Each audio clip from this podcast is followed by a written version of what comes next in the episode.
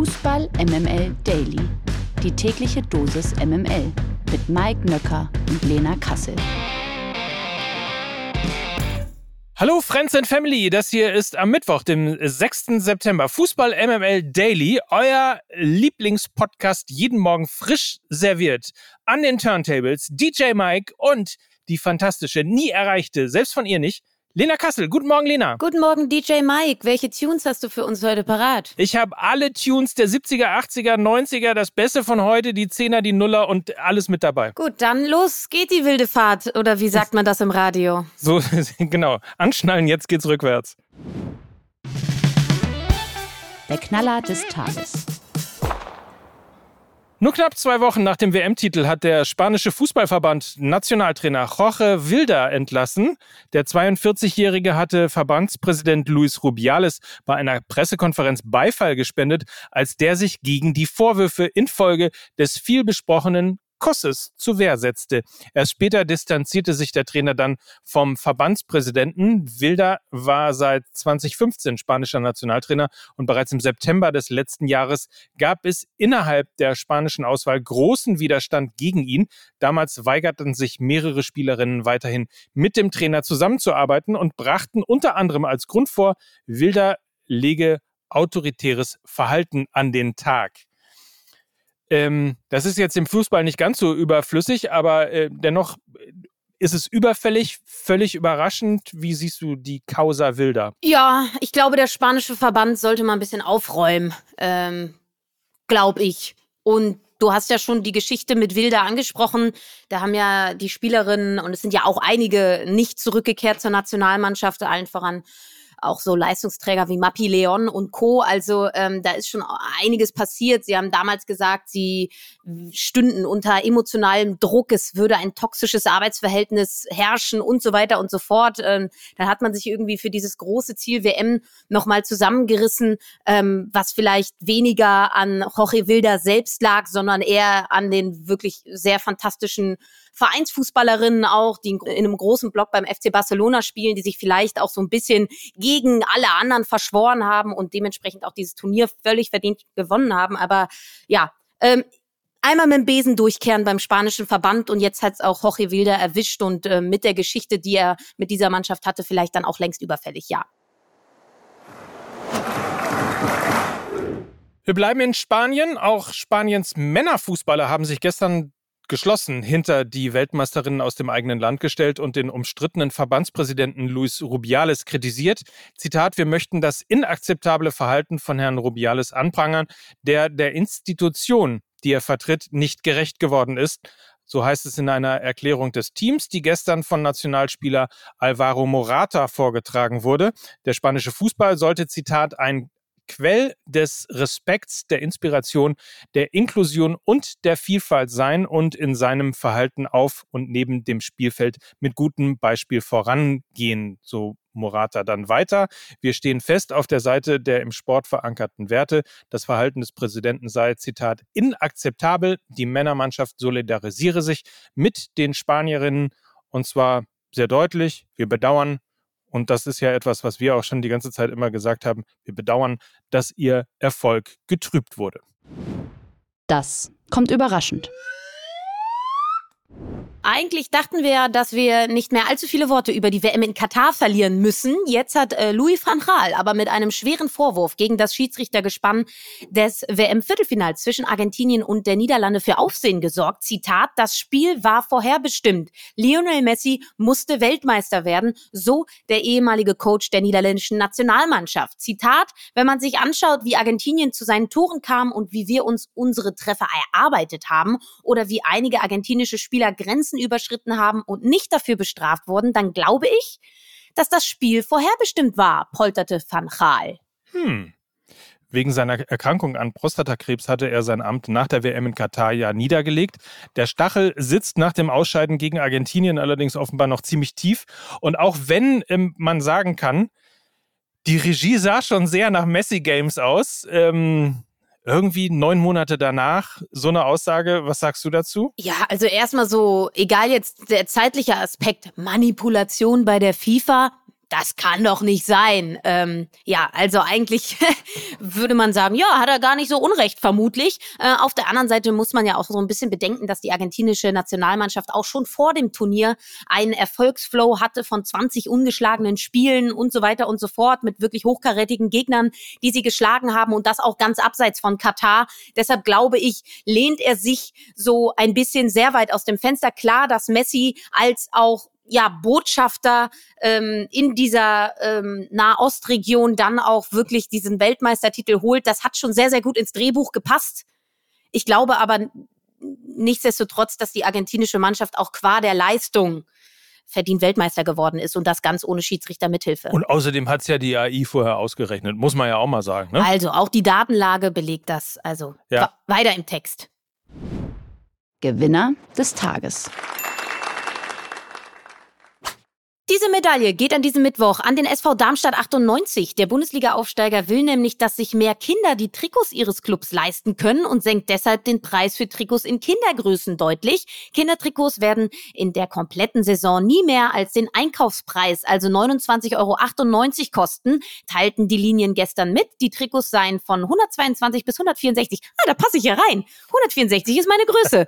So, in vier verschiedenen Kindergrößen erhältlich und das genaue Abbild der Erwachsenenvariante Variante sein. Mike, du jetzt als Papa, du weißt das ja am besten, wie schnell Kinder auch mal aus teuren Trikots rauswachsen können. Insofern ist das doch eine richtig gute Aktion, oder nicht? Also erstmal Grüße gehen raus an die äh, Medien- und Marketingabteilung äh, von Darmstadt 98. Ihr habt es gerade gehört. Lena Kassel 164. Da wollen wir natürlich auf jeden Fall ein Trikot sehen, äh, mit Kassel hinten drauf. Und von Lena dann aber auch. Nee, ich will eigentlich immer noch eins von Strohengel haben. Also das ah. ist ja, also und dann in diesem Orangenen. Vielleicht haben die da noch irgendeins von. Wie, wie auch immer, also 164 ist die Größe von Lena Kassel, das haben wir jetzt gelernt. ähm, grundsätzlich ist es natürlich eine tolle Aktion, weil ähm, ich hatte eine Zeit lang ähm, zwei Kinder, zwei Vereine, jedes Jahr ein neues Trikot. Ähm, das haben wir jetzt nicht immer gemacht und ähm, hin und wieder habe ich, äh, Gott sei Dank, äh, ist auch Gott sei Dank mal eins irgendwie äh, abgefallen. Aber da kommt schon echt eine Menge Geld zusammen und wenn man dann auch noch ins Stadion geht und äh, natürlich irgendwie dann auch vom Merchandise-Shop gelockt wird oder nicht ich, sondern die Kinder in diesem Fall, ähm, dann ist das, glaube ich, eine ganz, ganz tolle Aktion, zumal es auch einfach super wichtig ist ähm, in Zeiten von Instagram, in Zeiten von, du kannst dir jede Sportart überall irgendwo in dein Handy holen, einfach äh, super wichtig ist, dass ähm, eben auch jüngere Menschen an ihre Heimatvereine gebunden werden und insofern äh, kann man nur sagen, two thumbs up, wie es so schön heißt. Ähm, tolle Aktion von Darmstadt 98 und ähm, ich bin voll dabei. Die MML Gerüchteküche.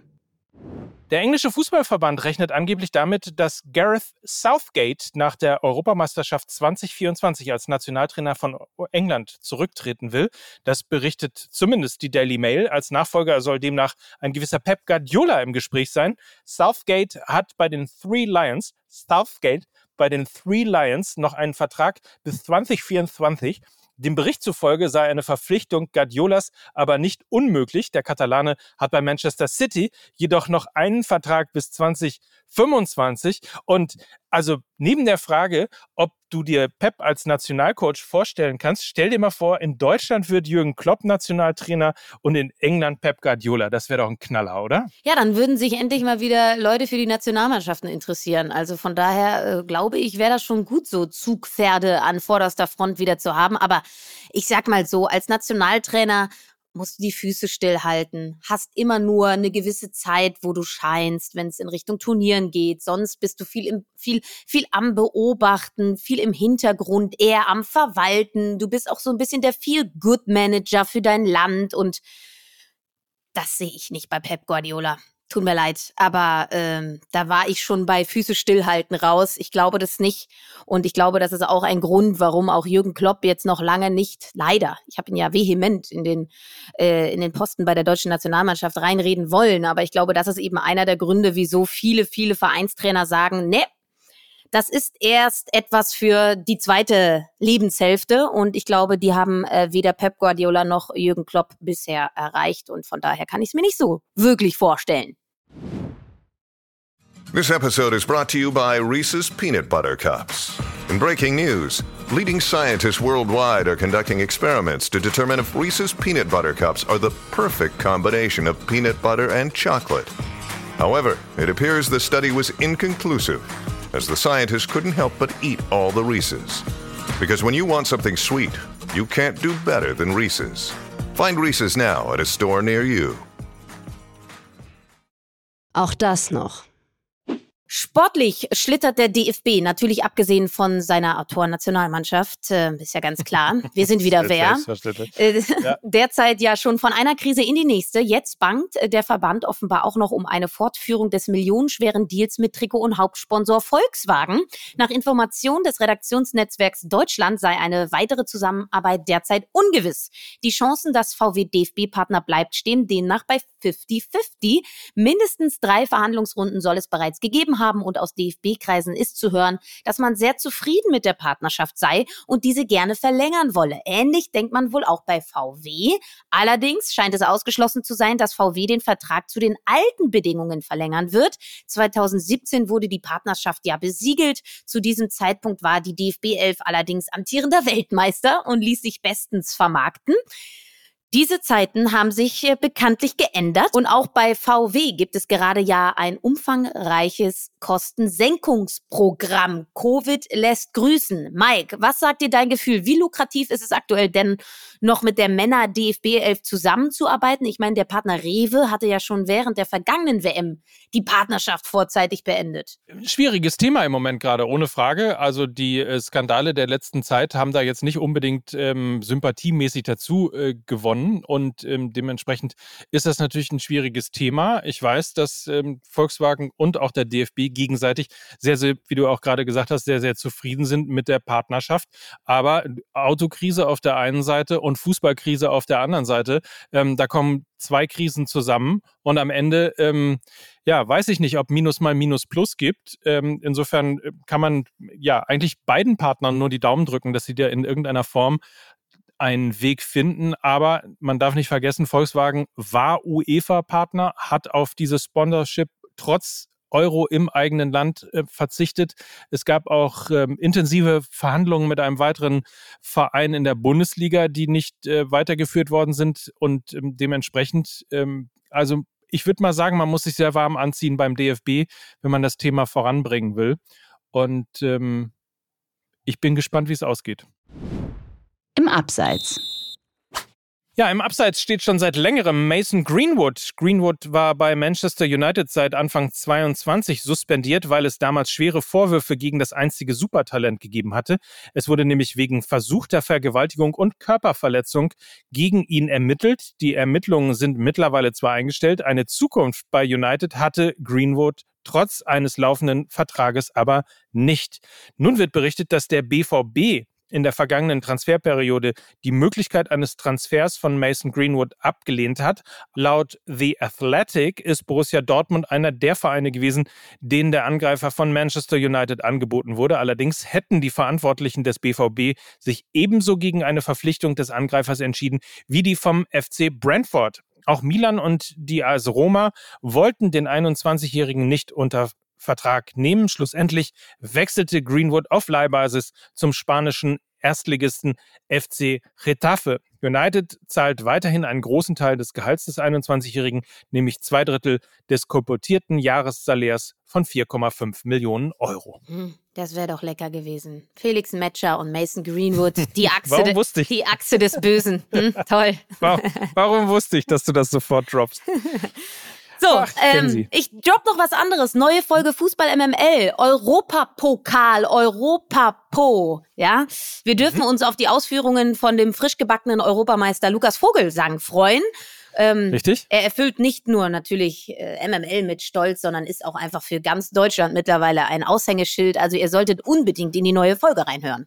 Ja, Schon bald äh, steht natürlich der Empfang im äh, Schloss Bellevue an ja, beim klar. Bundespräsidenten. Ist natürlich, ja logisch. Natürlich. Ja, Morgen wird der, und ich glaube heute sogar schon, wird der Pokal nach Mitte getragen. Also folgt einfach Fußball MML und äh, natürlich Lukas Vogelsang. Dann werdet ihr den äh, möglicherweise einzigen Titel einer deutschen Nationalmannschaft in den nächsten Jahren irgendwie mit live erleben können. Insofern ähm, haben wir dem natürlich einen gewisses Forum gegeben in der neuen Folge Fußball MML. Wir haben natürlich aber auch über Transfers geredet, über den FC Bayern, über Borussia Dortmund gelästert, ähm, Bayer Leverkusen ein neues Mindset verpasst und natürlich richtig über die Nationalmannschaft hergezogen. Also die DFB-Nationalmannschaft, also die von die Flickschusterei sozusagen. Alles nach unserem Gusto, hört da rein und ähm, wir entsenden euch in einen tollen Tag und das sagen Lena Kassel und Mike Nöcker für Fußball MML.